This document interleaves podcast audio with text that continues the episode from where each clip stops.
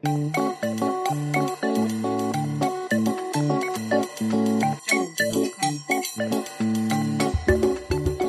nome é Renan, eu já faço parte do podcast Ainda Não Sei e eu ainda não sei como sobreviver no Brasil de Bolsonaro. Eu sou Marcos Ferreira e eu ainda não sei como sobreviver de moda em plena pandemia e no governo Bolsonaro. Perfeito. Eu vou aproveitar a vibe e aqui é a Gabi e eu ainda não sei quem ainda não é fora Bolsonaro. Eu ainda não entendo, na verdade. Eu acho que cabe aí. Vamos deixar no ar. Nossa, a gente queria começar perguntando pro Marcos Ferreira Gomes quem é o Marcos Ferreira Gomes né? e quais as influências dele. Bem de frente com Gabi. É. assim, eu sou Marcos Ferreira Gomes. Eu nasci num bairro é, da periferia aqui de São Luís. Na minha família não tem nenhuma relação, né? Tipo, não, não cresci vendo ninguém assim tendo uma relação próxima com a arte. Mas de alguma forma eu já me identificava. E eu acho que eu construí a minha imagem a partir daquilo que eu me identificava, né? Porque eu não tinha de referência próxima de mim, mas aquilo que eu me identificava fora da minha realidade. É, e nesse caso foi a arte, né, que me mostrou quem eu era. Eu percorri, né, tipo, esse caminho perseguindo, perseguindo mesmo. Tipo, o que, que eu queria fazer dentro dessa vertente da arte. E eu acho que eu me descobri com a moda.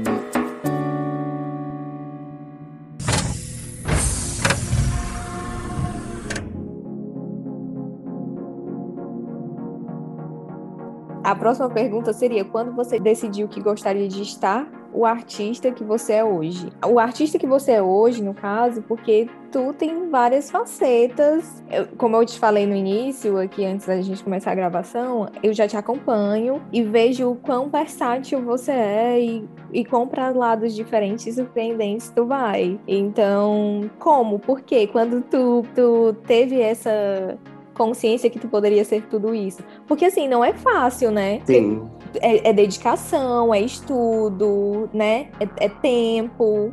É, eu tive, graças a Deus, a minha família, né, assim, que me apoiou, meu pai e minha mãe, por mais que eles não entendessem muito do que eu fazia, tipo, quando era criança eu gostava muito de desenhar, e eu acho que meu apoio, meu apoio veio desde ali, desde a, desde a infância. Meu pai comprava é, papel para desenhar, ele, ele, ele se preocupava com isso, né, porque eu pedia, porque era muito difícil, né, não era, não tinha disponível, tipo, resmas de papel, lápis de cor, assim, com facilidade. No máximo, eu usava o que tinha da escola. A minha infância foi bem difícil em relação a ter acessos. É, mas essas coisas, assim, eu via que eles se preocupavam. É, meu pai apoiava bastante, elogiava todos os desenhinhos que eu fazia. Eu acho que isso eu fui crescendo, né? Pra gente parece que não faz muito, ou para muita pessoa, parece não é muita coisa, mas na minha cabeça aquilo foi servindo para eu entender que aquilo era importante, que servia para alguma coisa. Pesquisando como criança, né, vendo é, nos livros que tinham artistas que já eram consagrados e eu queria me ver daquela forma também.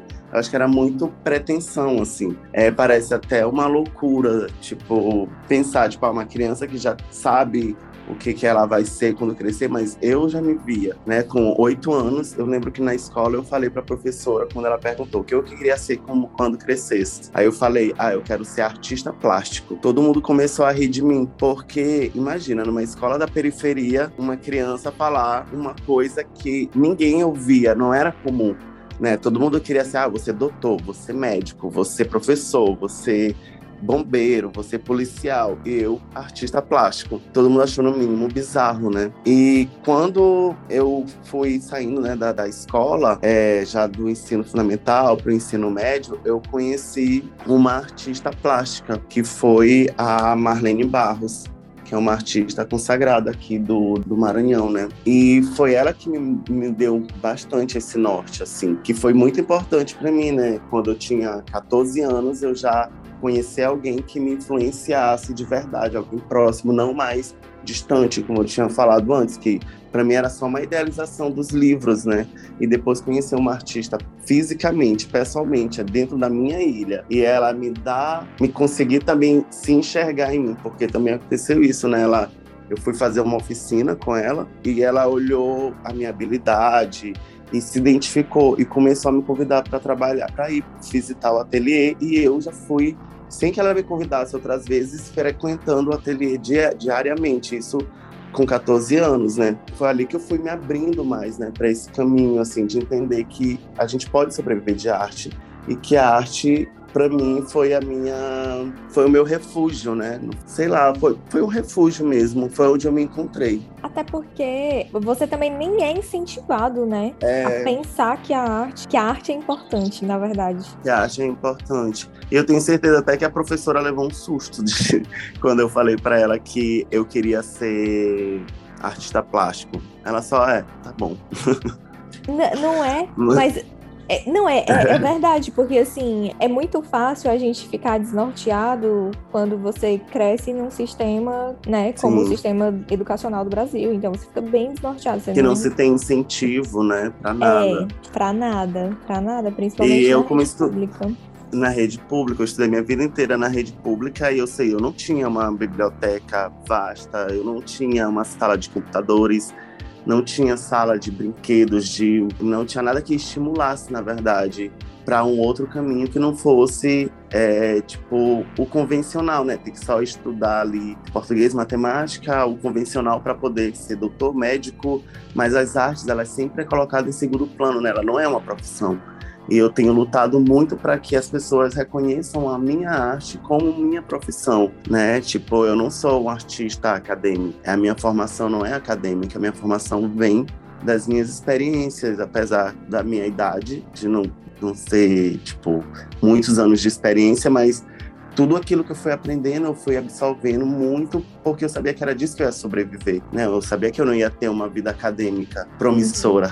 Eu um pouco me identifico com essa questão, porque eu imagino como deve ser difícil você falar sobre arte num contexto é, brasileiro e num contexto da periferia, sabe? Porque principalmente a gente tem essa percepção de que as pessoas as pessoas têm que ganhar dinheiro, né? E por isso essas outras profissões, como tu falou, ah, você está estudando para ganhar dinheiro.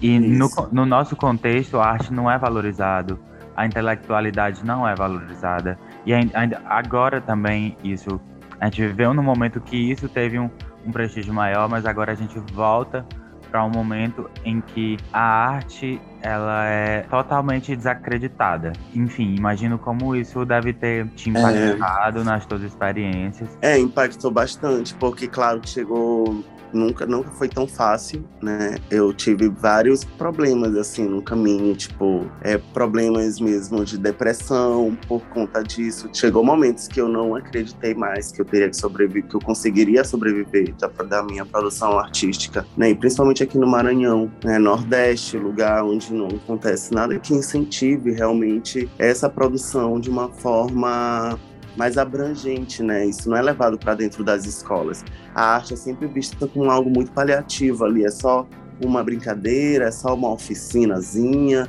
mas não é estimulado dentro da escola para que as crianças entendam que a arte ela também pode ser uma profissão e que você pode sobreviver disso. A, não deveria nem ser para sobreviver, a gente deveria viver dignamente produzindo arte, né? Porque como que a gente vai viver sem arte, sem a música, sem as produções de performance, dança, né? A arte da pintura, essas, a, as cores, né? Elas, elas encantam de alguma forma, elas têm um poder. Diretamente, as cores, elas tratam diretamente algumas psicologias, né? Então não tem como a gente viver sem arte. É, e arte não é uma distração, né? Como muita gente vê, arte é uma profissão. E é isso que eu tenho tentado é, imprimir bastante no meu trabalho e eu acho que dentro da, da moda eu consegui inserir a minha produção, tudo que eu vim absorvendo dentro, dentro da produção artística, né, das, das artes plásticas, fazendo figurinos, fazendo cenografias, tudo isso eu trouxe para dentro da minha produção, produção de moda hoje em dia, né? Que é onde eu tenho me encontrado muito mais ainda além da produção das artes visuais, que eu também trabalho, faço alguns trabalhos como performer, trabalhos como esculturas, né, escultura de crochê, eu também já insiro essa produção dentro da minha produção de, de figurino e insiro dentro da produção de, de moda e na produção de cenografia. Então, acaba que eu me fui me encontrando em várias vertentes por ter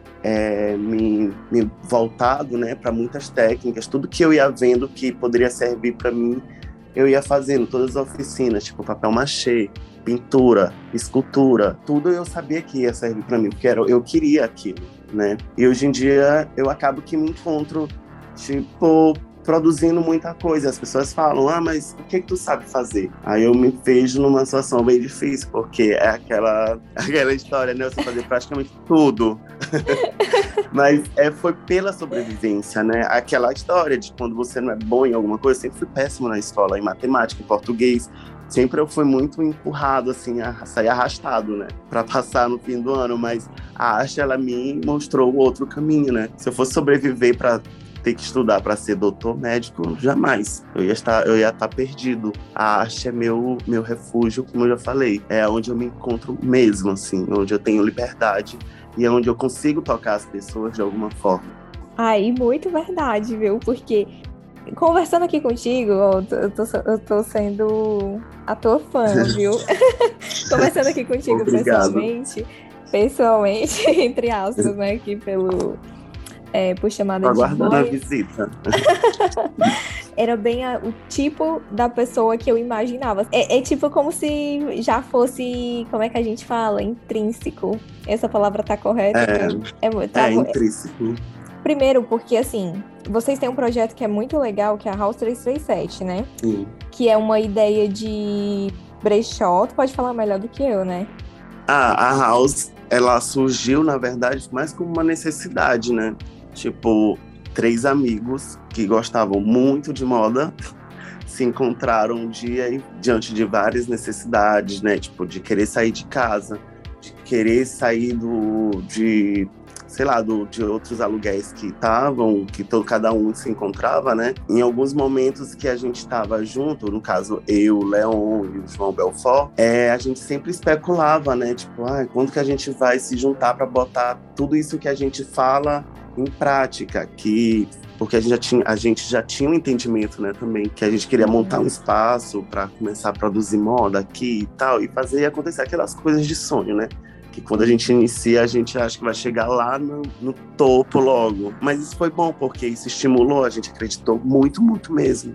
Desculpa. Quando surgiu a ideia da House, foi uma coisa muito por uma casa, né? Era uma casa que estava ociosa. A gente resolveu ocupar, né? Alugar e juntar várias ideias. Aí foi surgindo o, a ideia da House que a house ela surgiu depois da casa, né? Porque na ideia a gente queria, a ideia inicial era ter um espaço onde a gente pudesse criar coisas, convidar amigos para botar um som, porque tinha, a gente tem muitos amigos que são DJs e a gente queria agora promover eventos que envolvam moda, brechó, é, música, gerar um, um burburinho, né?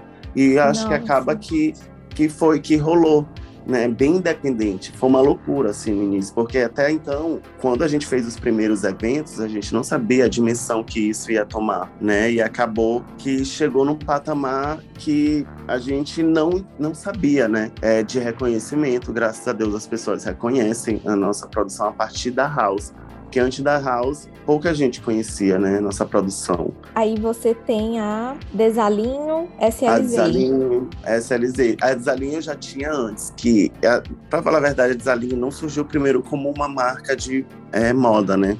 Uhum. É, a Desalinho é o nome de uma performance minha, artística. É um trabalho que eu faço com crochê, que foi um dos meus primeiros trabalhos, das minhas primeiras performances que eu fiz.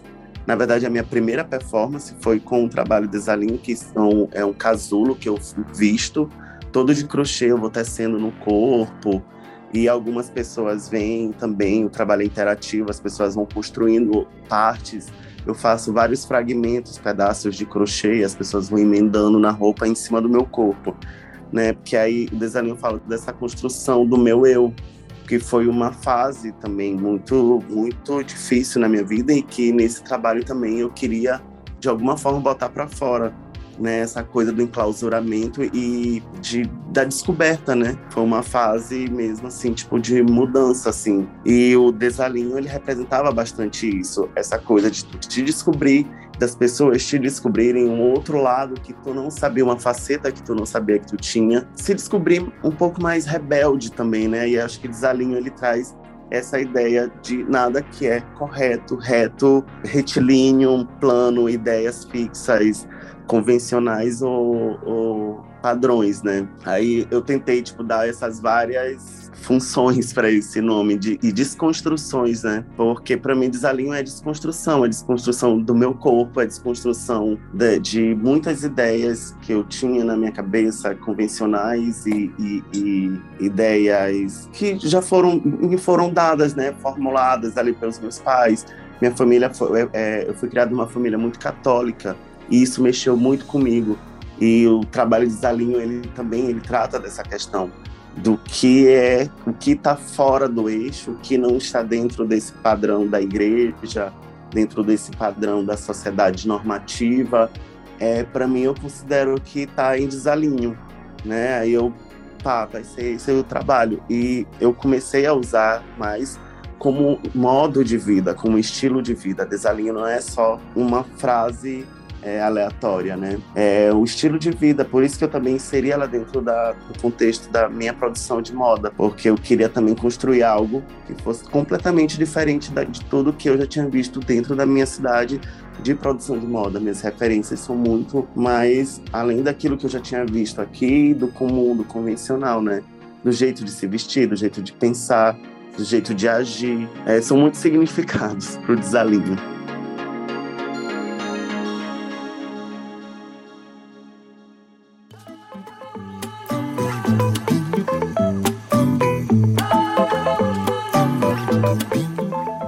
Quando eu fui é, saber mais sobre ti, eu a primeira, o primeiro momento eu me lembrei de uma grande oligarquia que tem aqui no Ceará, que é dos Ferreira Gomes. E, o, e o bom é que o plot twist, quando eu realmente fui ver o teu material, quem tu era, é que é uma vivência totalmente diferente, né? É uma vivência que vem da periferia e, e vi muitas referências de negritude, de movimento queer, movimento bicha no teu trabalho. É. Então, a gente queria saber um pouco mais sobre essas referências que tu incorpora no teu trabalho e como tu junta todas essas é, multiplicidades de formas artísticas ao mesmo tempo. As minhas referências, eu tenho muita referência de alta costura, né?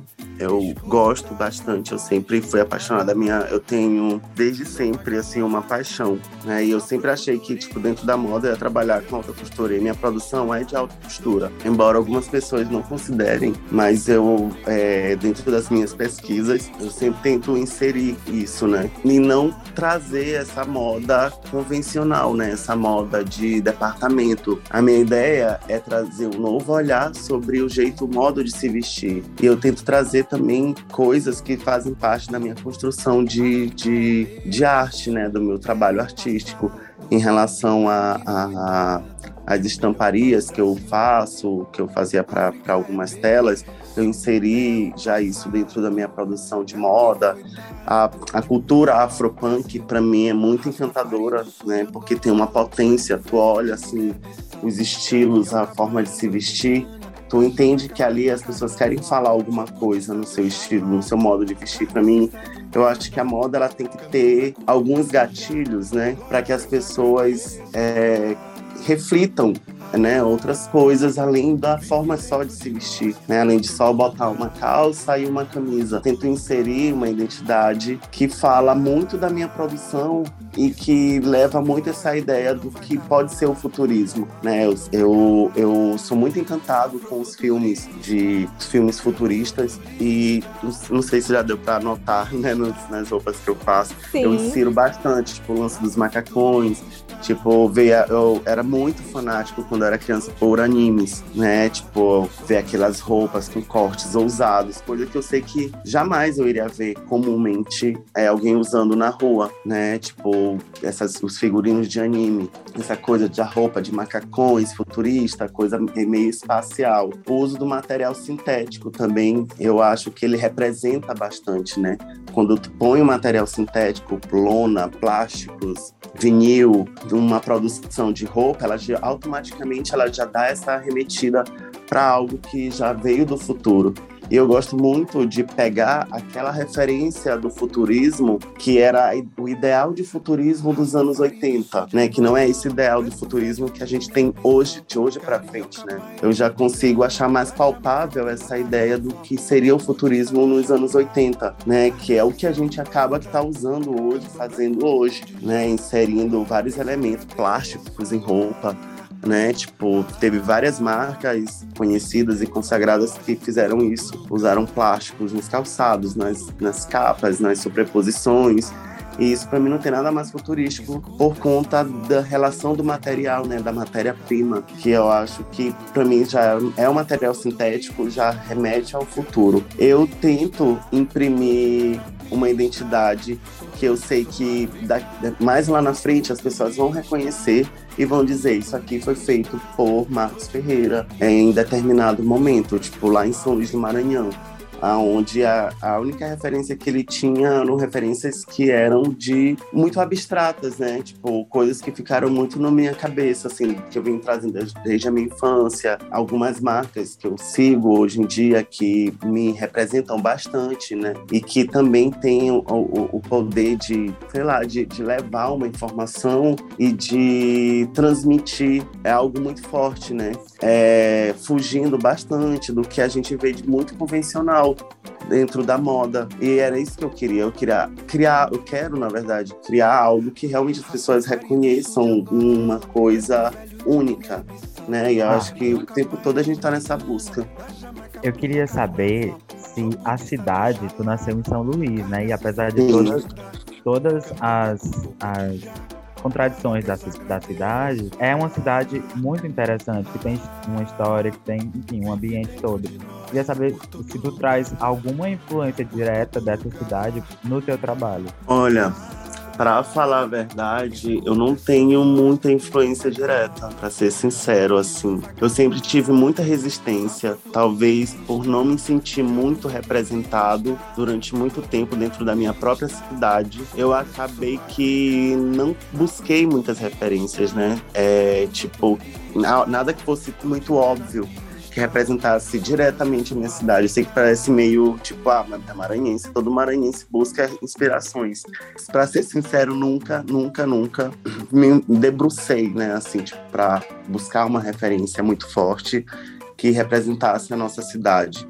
Na verdade, eu fiz uma, uma, uma peça da, da coleção da Desalinho, que foi faz dois anos, que foi de uma chinela que eu desenvolvi, que uso as cordas né, de embarcações que remetem né, às embarcações da nossa costa, que são as bianas, que eu fiz a papete biana e eu uso as cordas nas mesmas referências que eles usam para hastear as velas. E como as, as bianas, né, são uma embarcação que são bem coloridas, elas são bem típicas daqui do Nordeste, é, foi a única coisa, assim, que para não dizer que eu não tenho uma inspiração que eu busquei, assim, mas não tenho uma referência.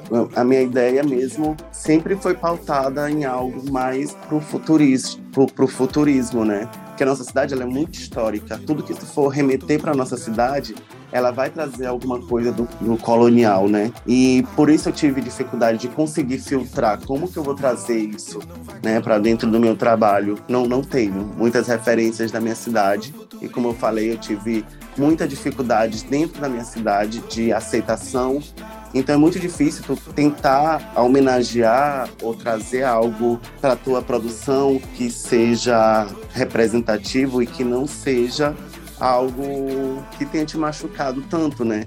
Em muitos momentos eu me senti não estou falando mal da minha cidade, eu amo a minha cidade, a minha família, toda daqui mas eu não me senti acolhido. E de vez em quando, né, vem esse, essa, essa coisa, assim, tipo, da nossa cidade não, não ter ainda esse certo cuidado, né? Eu falo da cidade, mas eu falo das pessoas. Não ter esse certo cuidado com algumas produções e com os artistas daqui. Eu sei que isso é em todo lugar, mas como eu sou daqui, então para mim isso me afetou bastante, né? O lance de, da aceitação dentro desse mercado. Meu trabalho é mais aceito fora da minha cidade do que dentro da minha própria cidade, né?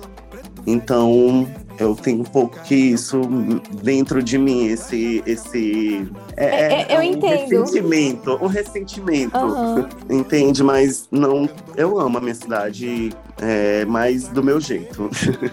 Uhum. Não, eu entendo é, perfeitamente. Geralmente, o, é, no Brasil tem muita essa cultura, eu acho que é uma cultura porque acontece em vários lugares, de você não é, valorizar os artistas locais, da sua cidade. Até de você procurar um trabalho assim para você observar, é, admirar, acompanhar, sabe? Eu acho que falta muito isso. As pessoas vão um pouco para fora primeiro, assim, né? Olham mais para fora. É, inclusive quem é de fora consegue enxergar muito mais. Eu tiro o chapéu, né? Inclusive, porque eu não consigo. Eu acho que como a gente já tem essa relação com a cidade muito próxima, algumas coisas passam muito batido, né? A mesma coisa que tu morar na frente da praia e não ir na praia todos os dias. E para mim é bem isso. Eu vejo bastante isso e eu acho, eu acredito, eu nem reclamo. Inclusive, quando as pessoas olham de fora da nossa cidade, conseguem se inspirar e levar ela para fora, né? Porque o importante é que as pessoas fora também conheçam a nossa cidade. Porque é muito mais fácil alguém de fora levar essa cultura do que a gente conseguir empurrar daqui para fora, né? É bem difícil, até porque o, o apoio interno é mais, mais, mais difícil. A próxima pergunta seria para saber se, se teve alguma influência específica na tua vida que você queria falar ou citar. Não sei. É, pra, pra mim, é, eu falei nisso sobre a, o ateliê da Marlene Barros, né? E a Marlene Barros, que é uma artista do Maranhão, e por coincidência, ela é da mesma do mesmo interior da minha família, né? Do meu pai e da minha mãe. Ela nasceu na mesma cidade, que é no interior da Baixada. Rolou uma identificação muito forte, porque como eu já gostava de escultura, ela acabou que me mostrou esse caminho e me fez eu, eu ver que era possível também, porque eu sempre via também a produção na produção artística, a construção de esculturas, né, dessa matéria muito inacessível inacessível. E com ela eu comecei a ver que isso não era impossível, que era sim acessível, né? Porque no ateliê, porque no ateliê dela ela trabalhava com esculturas de barro, é, esculturas de resinas. E quando eu vi, entrei no ateliê da Marlene pela primeira vez, eu tive um choque de realidade, porque nada daquilo fazia parte da minha realidade, da onde eu vim, né? Tipo, tudo aquilo que ela podia construir, tipo de esculturas, de pintura, aquilo me influenciou bastante. É, eu já sabia tudo que eu queria, mas ela foi um divisor, a Marlene foi um divisor de águas na minha vida, porque ela me mostrou o caminho, né?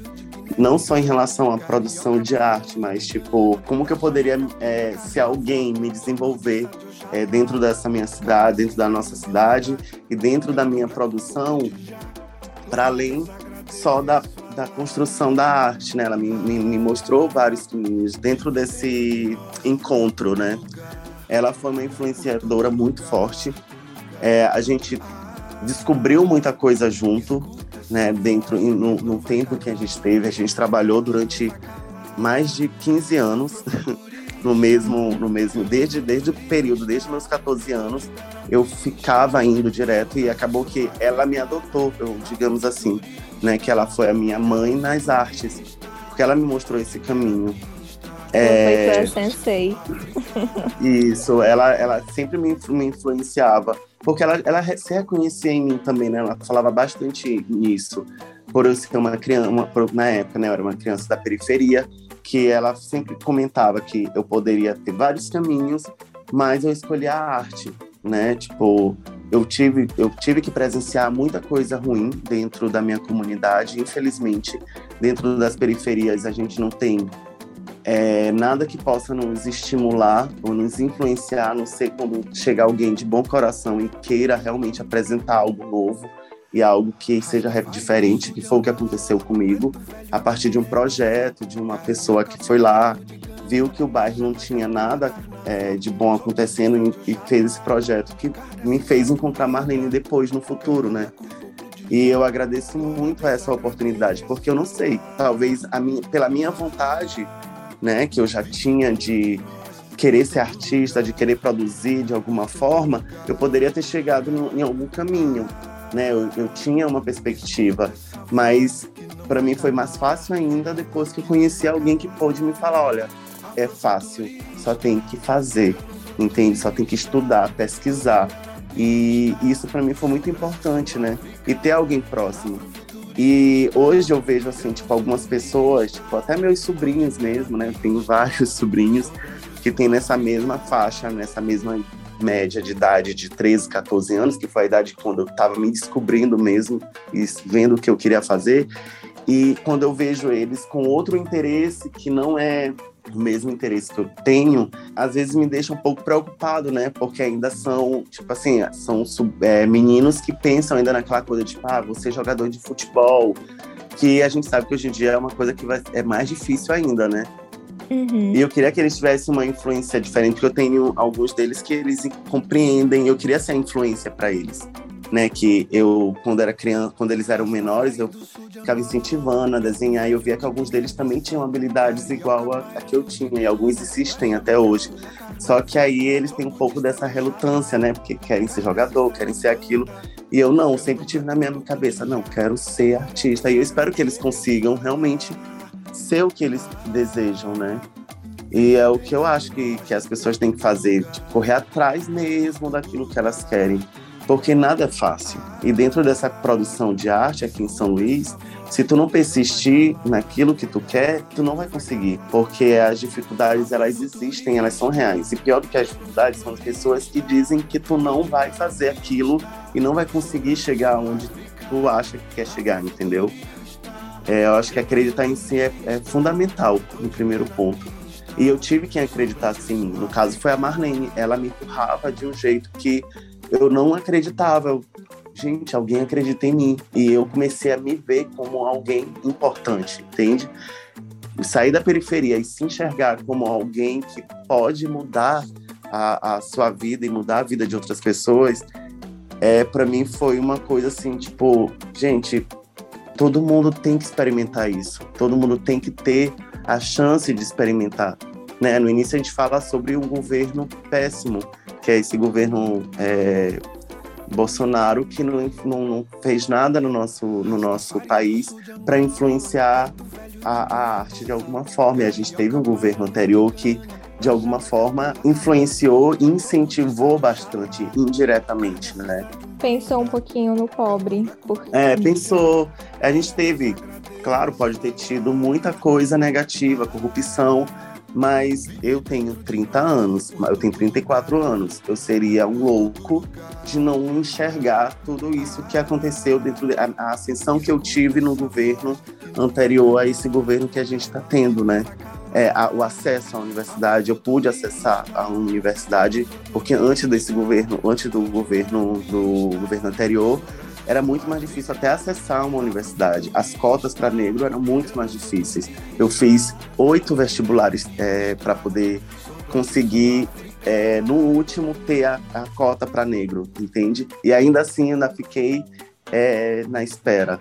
Aí depois para uma universidade particular, aí foi que eu consegui também não concluir o curso, né?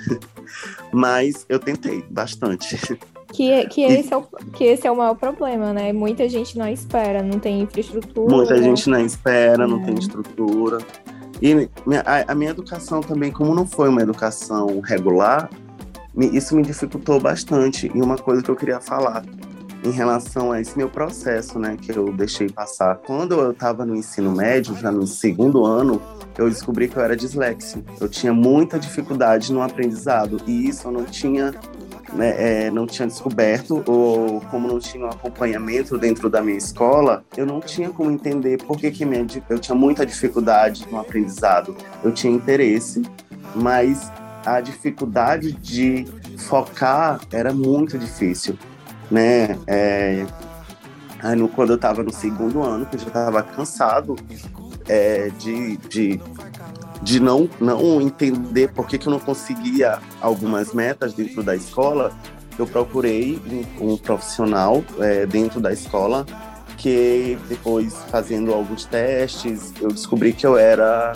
dislexo e a dislexia para mim ela sei lá se tornou uma coisa tipo meu vilão né e a arte sempre também foi algo que é, foi o outro lado que me ajudou porque é, serviu como apoio, né? Porque tendo uma educação convencional, eu jamais iria conseguir é, ter alguns, é, alcançar alguns objetivos.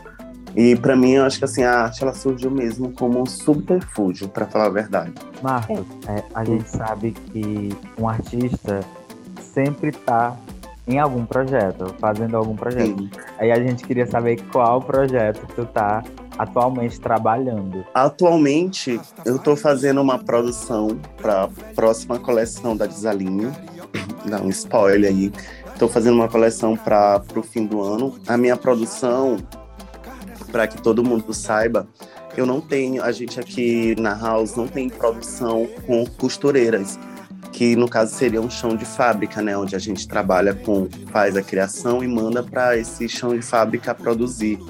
Então, eu já comecei, iniciei agora desde esse mês a fazer a produção de, de fim de ano, porque toda a produção que é feita aqui na House e a produção que é feita da Desalinho sou eu mesmo que faço. Eu faço a pesquisa do material, eu compro o material, corto o material, o tecido e eu mesmo costuro, né? Aí, como isso demanda um tempo, eu sempre faço as minhas coleções com bastante antecedência para que é, fique pronta pelo menos dentro de dois, três meses. E peças Para poder limitadas. jogar no. São, e são peças limitadas. E como eu estava falando, como eu trabalho também com alta costura, acaba que as peças elas são mesmo. É, acaba que são personalizadas, né? É, as pessoas elas chegam aqui, muita gente encomenda a, a algumas peças porque eu faço só apenas os pilotos para que as pessoas olhem o que, que eu tenho disponível e não faço tamanhos diferenciados, porque como eu falei, são os pilotos, aí as pessoas vêm e eu faço sob medida, né? E isso que isso que agrega o valor do meu trabalho, porque não é uma produção em massa, não é algo que você tem uma ideia e manda reproduzir né? Tipo, como nessas lojas de departamento. E algumas marcas que falam que são independentes e tal, mas que são de pessoas que têm um poder aquisitivo e que conseguem fazer uma larga escala de produção. E atualmente mesmo eu tô nessa produção, que é a coleção de fim de ano que eu vou saltando uns spoilers aos poucos, assim, no Instagram. Tá bom, vamos aguardar ansiosos. É. Eu ia só concluir que eu também estou é, produzindo uma peça, eu estou fazendo, na verdade, um manequim de papel machê para uma amiga. Não sei se isso cabe para nossa conversa. Que ela olhou uma produção minha e ela encomendou uma, duas manequins, que é a Maria da loja da marca Demodé duas manequins articuladas, né, de papel machê. Ai, cabe demais, como eu tava te falando. A gente, eu, pelo menos, fico super curiosa quando eu vejo que tu tá trabalhando em algo novo, porque vai sair algo que já é, como você falou, que desalinha. É algo que sempre me surpreende. É. Ah, eu amo. e eu acho que a gente já pode caminhar aqui para última pergunta, né? Tá. Que no caso, Marcos, é, qual a mensagem que você gostaria de deixar para quem tem vontade, para quem deseja de, sim, de alcançar um dia viver da própria arte e também de, de força, assim, para os artistas de hoje que estão começando, porque a gente sabe que não é fácil, psicologicamente, principalmente. Né? Psicologicamente, né? sim. Ah, eu acredito que as pessoas têm que estar sempre cercadas de pessoas boas, né, em primeiro lugar, sempre buscando parcerias que realmente favoreçam na tua produção é, e que tenham trocas verdadeiras, né? E também acreditar bastante naquilo que tu faz. É, eu sei que às vezes vem as dificuldades, a gente acaba desacreditando, né? Mas é, não deixar de acreditar é fundamental né? É, pesquisar, tem que pesquisar bastante. É, se tem alguém próximo, alguém que tu pode compartilhar essas ideias, eu acho que é fundamental. Eu não consigo colocar nada para fora, nada expor nada antes de consultar os meus amigos próximos, porque eu sei que se eles falam que tá bom, eu vou acreditar que tá bom. E quando eles falam que não tá bom, eu também vou acreditar né? Então, se tu tá perto de amigos que vão realmente te ajudar e vão te compreender, eu acho que isso é super necessário, né? E nunca deixar de pesquisar. É fundamental. A pesquisa é a alma do negócio. E, e também é, queria só pontuar uma coisa que eu achei muito importante que você falou é que você não conseguiu concluir a faculdade mas que você é formado, que você se considera formado. E ultimamente, não, ano passado eu participei de eu participei de um simpósio que falava justamente sobre isso, sobre as formações que a gente traz é, no nosso DNA por origem, é, por herança, que a gente tem que, tem que ter, tentar ter esse olhar, saber nos reconhecer, né? Naquilo que a gente é bom, naquilo que a gente nasce sabendo fazer, nasce e você desenvolve, né, com o tempo. E essa parada de, de você pesquisar, né? Porque hoje eu sei que tem muitas realidades diferentes, mas tem muita gente com acesso à internet, à informação, e eu acho que isso é uma coisa legal, né? É, eu acho que não tem hoje em dia muita desculpa, né? Eu sei que em alguns lugares não chegou tanto acesso, mas eu acho que hoje em dia a gente tem muito mais acesso do que antes, né? É, não tem desculpa para não pesquisar, para não estar tá, de alguma forma buscando fora da tua realidade né, ali algum contexto para poder te inspirar. E principalmente para quem se reconhece na produção artística, né? E como eu tinha falado, né, eu não tenho a formação, mas eu para mim serviu bastante, né? Tipo, até onde eu, eu fiz a graduação e eu aonde eu vi que servia para mim, eu fiz é, o curso de arquitetura, que era um sonho assim, segundo plano, além depois de ser artista plástico, eu queria ter a formação de arquiteto. Só que quando eu estava no curso, eu também me vi com as dificuldades, que foi uh, do processo da minha dislexia, né? Tinha muita dificuldade dentro de sala de aula. E isso eu tentei ter, é, buscar um acompanhamento, tudo mais, só que eu acho que eu não tive muita paciência para esse processo, para chegar até né, o fim desse processo.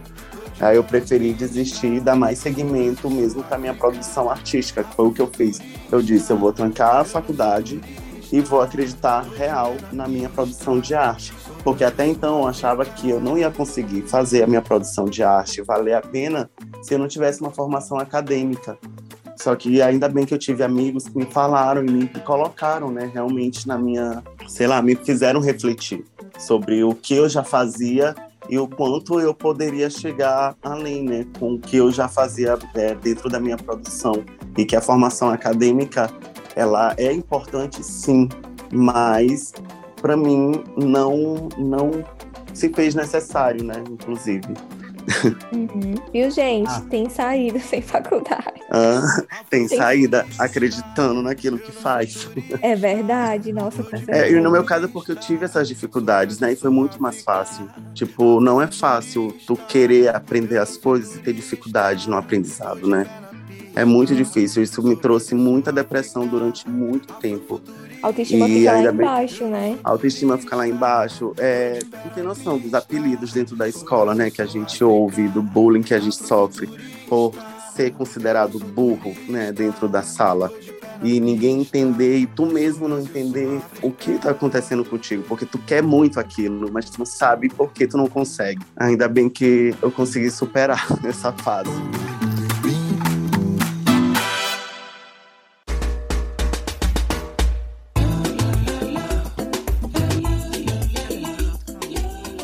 Max, a gente queria agradecer é, tu, ter topado participar desse, desse encontro aqui, desse episódio. A gente deixa o espaço aberto para se tu quiser divulgar algum trabalho, ou teu arroba do Instagram, enfim, tuas mídias. Sim. Ah, eu queria é, divulgar meu Instagram pessoal, que é onde eu é, divulgo tudo que eu estou produzindo, né? Bem aleatório, eu posto minha vida pessoal, mas também posto alguns trabalhos meus.